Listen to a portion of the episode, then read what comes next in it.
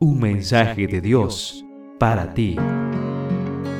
Recibimos mensajes y notificaciones todo el tiempo, a cada instante. ¿Estás listo para recibir el mensaje de Dios para ti? No hay paz para los malos.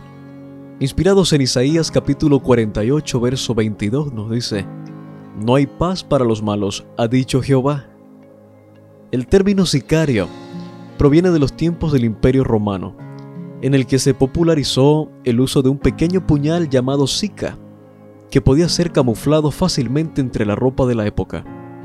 En multitud de ocasiones, la sica era utilizada por personas que se acercaban a los rivales políticos de sus representantes y los apuñalaban. Esta práctica se realizaba con tanta frecuencia que en el año 81 a.C. se tuvo que legislar para dar castigo a aquellos que por encargo de otros herían o mataban a cambio de unas monedas.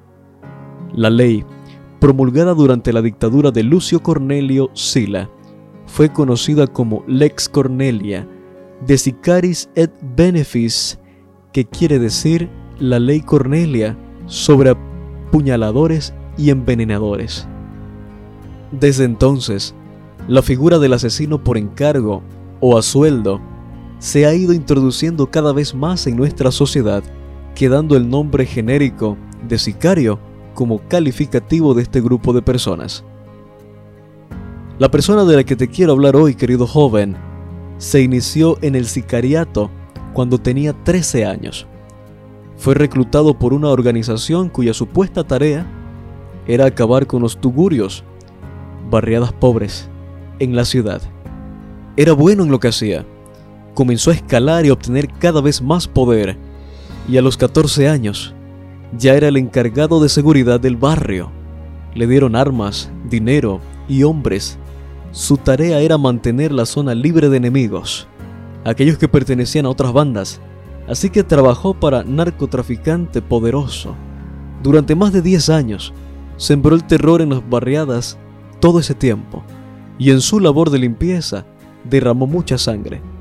Su historia criminal terminó cuando su jefe cayó abatido por las autoridades. Muchos de sus seguidores fueron apresados y llevados a la cárcel. Por sus antecedentes, decidieron darle una condena larga. Se lo acusaba de narcotráfico, homicidio y reclutamiento de menores para enrolarlos en el sicariato. En la cárcel comenzó a sufrir de pesadillas, producto de sus crímenes y casi llegó a perder la cordura. Apreciado joven, ¿te has fijado cómo la paz siempre falta en la vida de aquellos que se separan de Dios? No puede haber paz en una vida desenfrenada de vicios y delincuencia. Pero allí en la cárcel, nuestro protagonista de hoy conoció a Jesús. Y querido joven, hoy Él se goza compartiendo la verdad con los jóvenes que delinquen en los barrios. Así que, el mensaje de Dios para ti en este día es, no hay paz lejos de mí. En cada lectura podrás conocer un poco más y mejor a Dios, así como aprender de sus distintos atributos como santidad, justicia, protección y salvación.